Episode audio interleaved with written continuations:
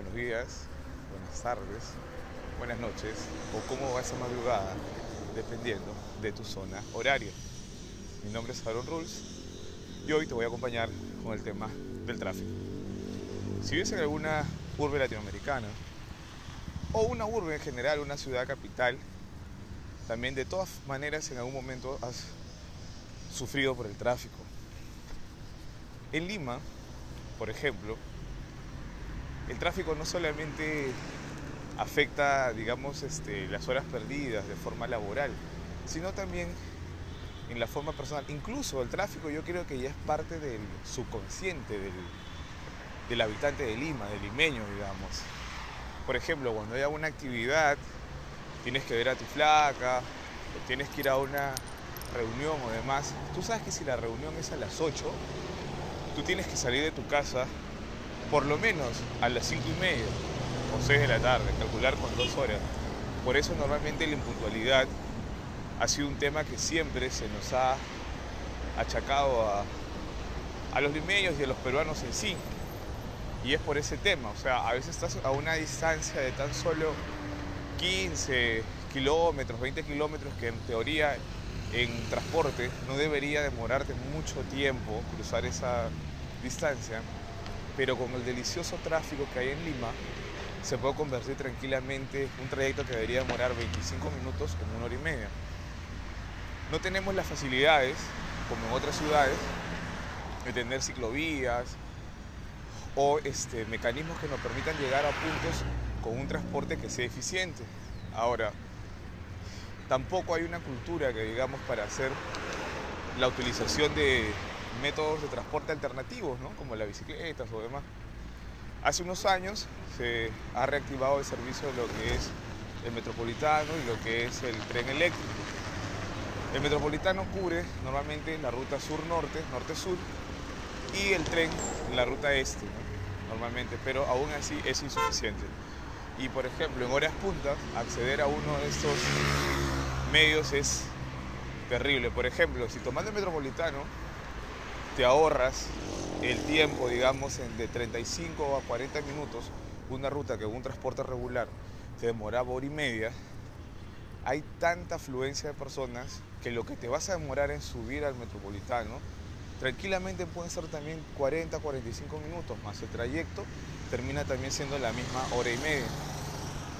Pero bueno, no te sientas mal, no te sientas solo, son cosas que vivimos todo lo que vivimos en capitales. Entonces, son cosas que pasan. Así que tranquilízate, no te suicides. Vamos a tratar de lidiar con este tema y sacarle lo positivo a lo negativo. Como pasas horas en el transporte público, puedes optimizar ese tiempo para leer. De repente tienes un curso en la universidad, en tu casa no puedes leerlo porque haces mucho abullo, te distraes viendo Netflix puedes aprovechar para hacerlo. A mí me sirvió bastante para actualizarme muchas cosas el tiempo que utilizaba en el transporte público. Incluso había momentos en que estaba tan interesante lo que leía que quería que, que, que no llegue a la estación final para bajar.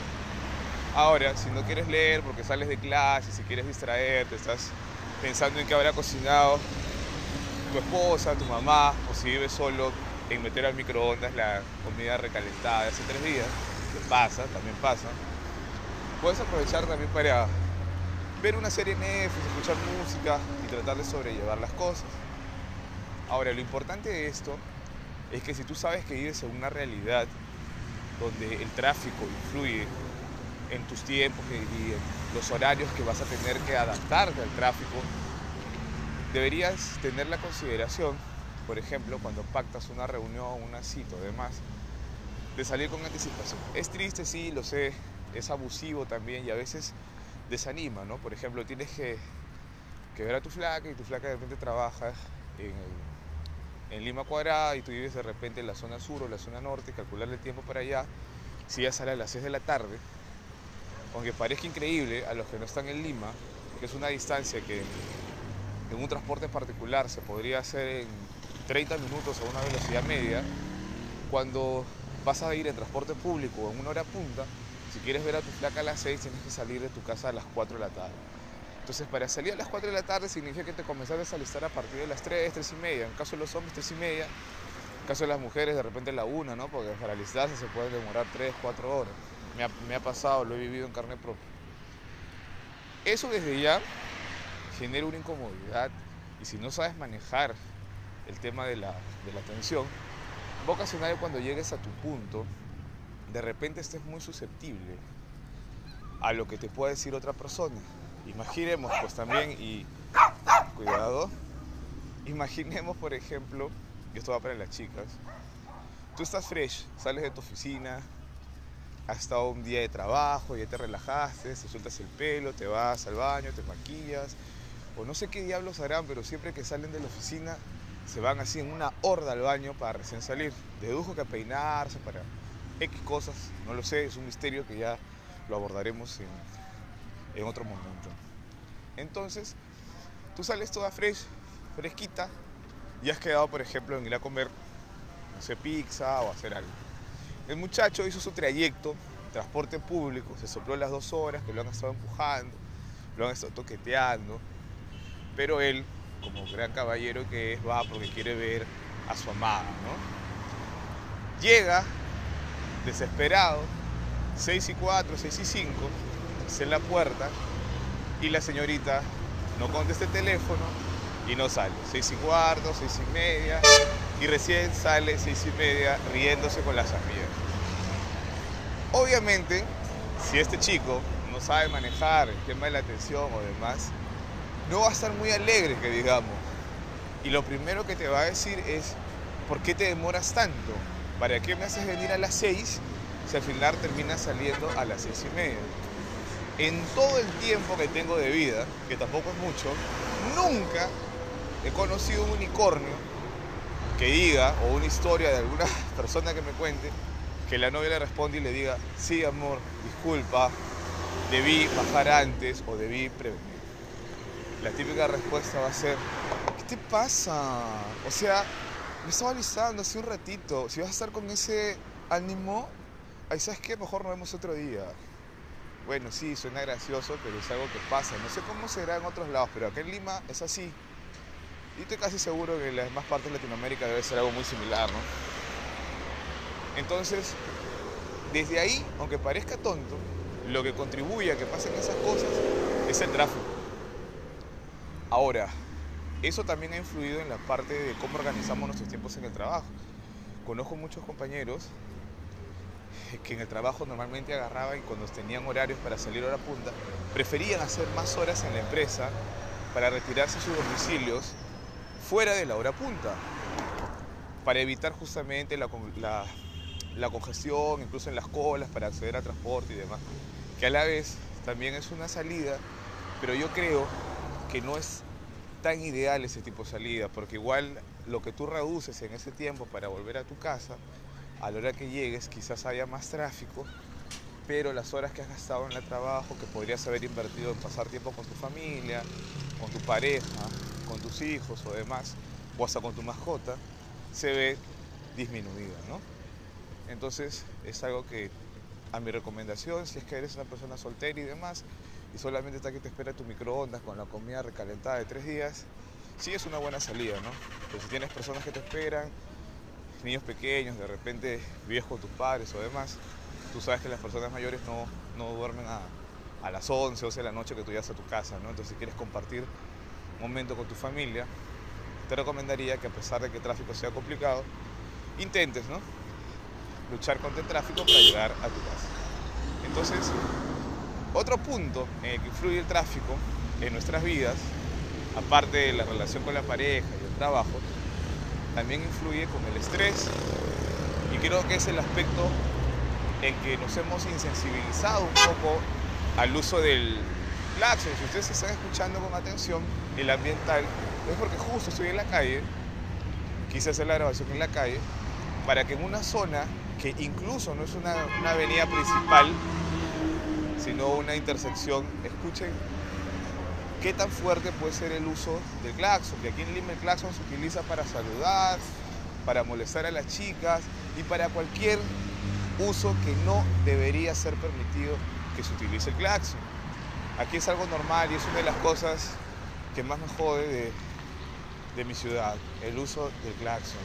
incluso en las calles que son residenciales, donde entre comillas solamente debería ser el uso de los residentes, también utilizan el claxon hasta para saludar al perro.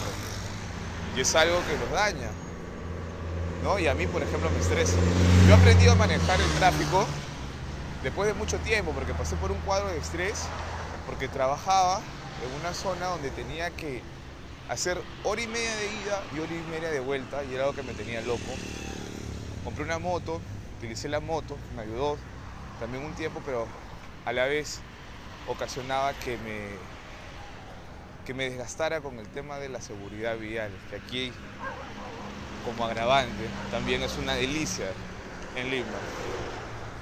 Si no se respeta el uso del claxon, imagínense cómo respetan los conductores a otros conductores de vehículos. Y más aún si tú tienes un carro y el que está delante tuyo tiene una moto.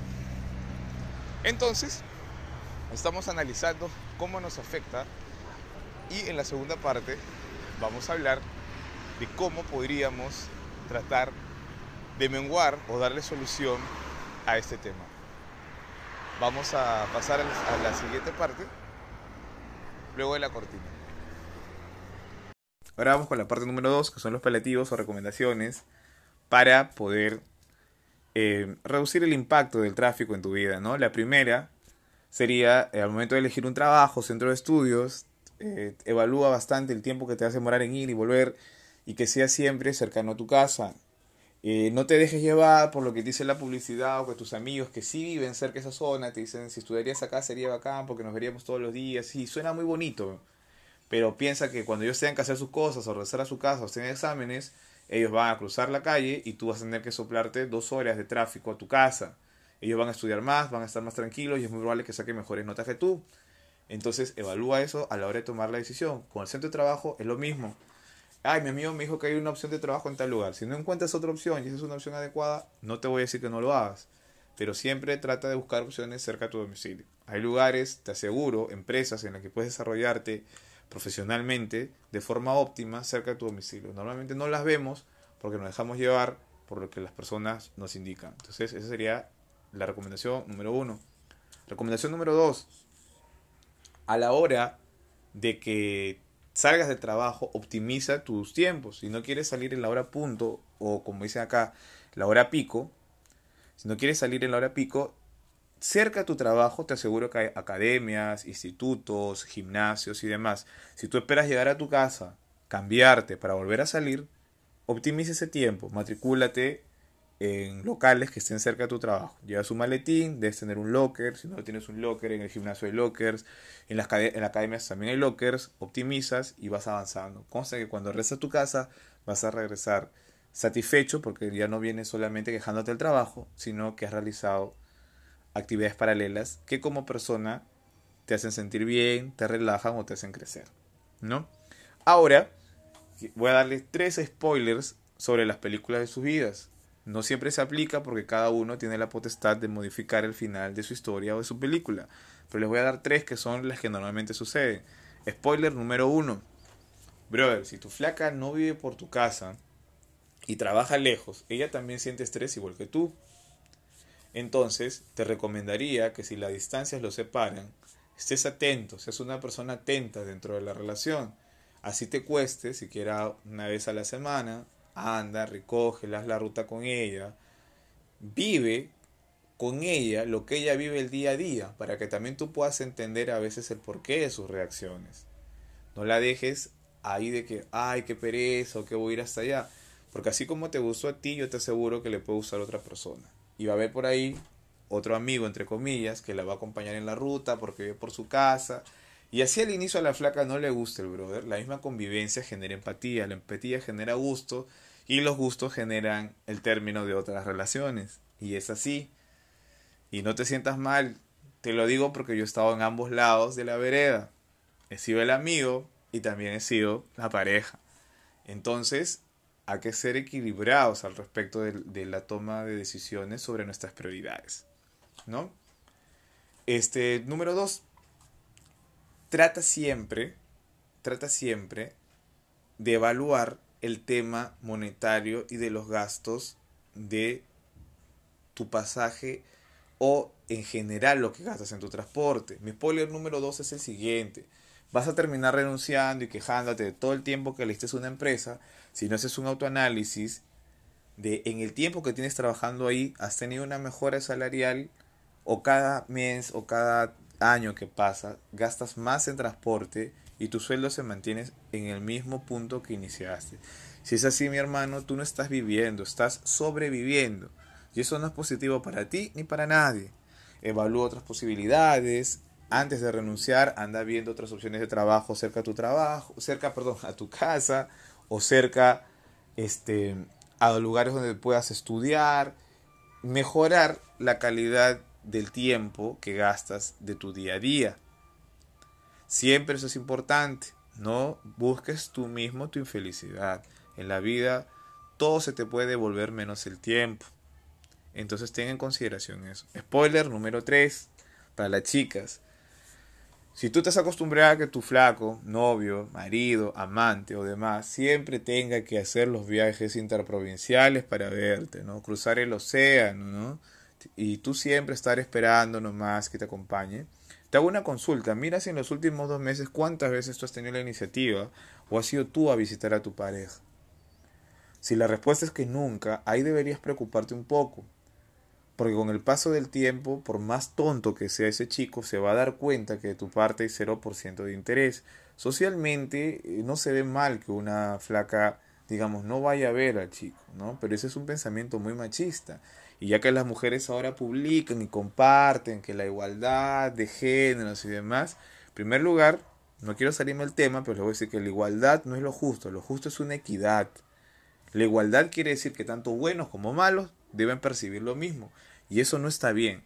La equidad es recibes lo que das de forma este, equitativa. Eso es lo que debería ser, no una igualdad. Para mí la igualdad es una injusticia, pero es un tema que voy a hablar ya en otro podcast. No quiero hablar de eso en este momento, para cerrar el tema del tráfico.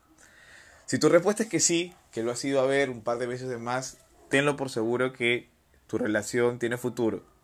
Eres una persona interesada en que las cosas vayan bien y quizás no lo dices en palabra, pero valoras el esfuerzo de tu flaco. Entonces, ahí sí te digo, este, mujer, eres una chica independiente, ¿no? Y es muy valorable.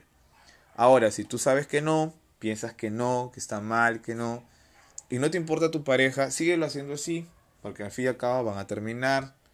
Pero si dentro de eso, con el tiempo, tú sigues sin poner de tu parte, tenlo por seguro que así como dije en el, como les di el spoiler número uno, tenlo por seguro que de repente también va a haber una flaca que tenga mucho más este, atención o respeto hacia tu flaco.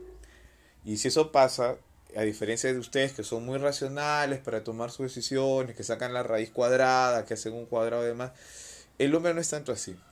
Eh, muchas veces tomamos decisiones impulsados por la emoción, por el sentimiento. Normalmente se le atañe el sentimiento a las mujeres por las novelas y demás. Eso es una gran mentira. El hombre es mucho más eh, emocional que la mujer, sobre todo para la toma de decisiones. La mujer es más racional. Por eso cuando ustedes conversan o hacen sus grupos de, de debate para destruir a las nuevas parejas de sus amigas, siempre hay, pero mira, que la dejó por una gorda, por una chata, por una, por una enana, por una despeinada, por una X, tal por cual, que mira cómo se viste y demás. Date cuenta que puedes tener mucha razón en lo que dices, pero el hombre encontró a una despeinada, a una flaca, o a una pálida, lo que tú quieras, que tuvo más atención con él que lo que tú con tu maquillaje, tus tacos y todos le dabas. Y no seas tonta en pensar que lo que te vende la televisión o lo que te vende Disney es que se va uno y vienen mil. Eso, eh, eso tiene una lógica si estamos hablando de mercado, esperar un taxi. Pero así como cuando esperas un taxi, es verdad. Pero no es lo mismo que tú tomes un taxi donde te lleva una persona que te conoce, que te estima, que te valora, a que luego chapes un taxi donde está un violador, un asesino, lo que fuera. Dirás, no, pero uno elige en qué taxi subir. Eso es mentira.